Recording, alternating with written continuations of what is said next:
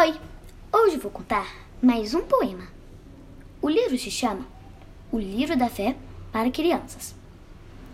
O poema foi escrito por Cristina Rossetti e narrado por mim, Helena Moreira Santos. Minha dádiva. Ouro e prata não tenho, mas o que tiver, darei.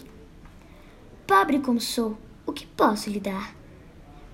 Fosse eu um pastor, daria uma ovelha.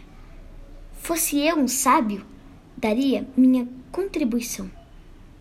Mas o que posso lhe dar? Darei o meu coração.